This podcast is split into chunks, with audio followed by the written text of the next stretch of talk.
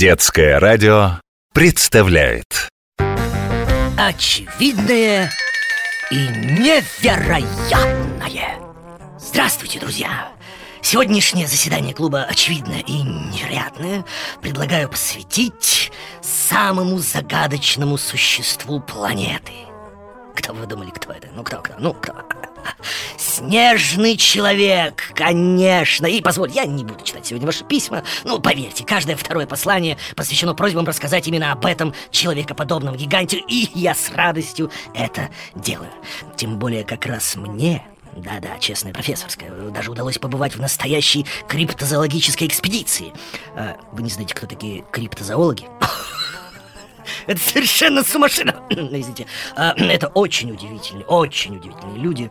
Эти ученые занимаются сбором и изучением информации о неизвестных науке животных.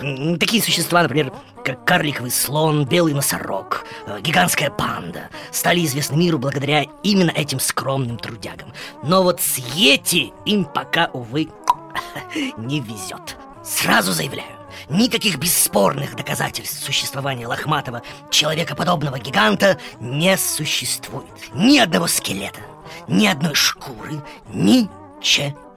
Хотя первые упоминания о великанах появились очень давно. Это были древнегреческие легенды о циклопах и сказания об одноногих гигантах.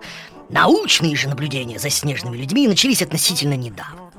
В начале 19 века некий английский путешественник Ходсон, находясь в Гималаях, рассказал о живущем высоко в горах двухметровом волосатом человеке. Боже мой, что тут началось?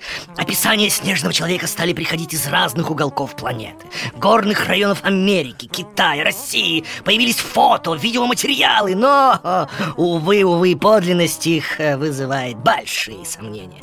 Наша экспедиция побывала в лесах гор Горной Шории Кемеровской области. Оттуда поступали заявления о целых о целых поселениях снежных людей. Но увидеть великанов нам тоже не удалось. Зато мы поговорили со многими очевидцами. Местные охотники утверждали, что снежные человеки нередко спасают их от смертельной опасности. Представьте себе. За несколько часов, будто бы, до схода лавины мохнатые соседи оповещают путников своим протяжным воем. Дело в том, что звук, похожий на вой, это колебание микродвижений снежной массы, предшествующие сходу лавин. Помню, я не стал тогда разочаровывать добродушных рассказчиков и рассказывать им про колебания. Вы понимаете, желание встретить добродушного Йети очень-очень было у них велико, но, увы, ничего не удалось.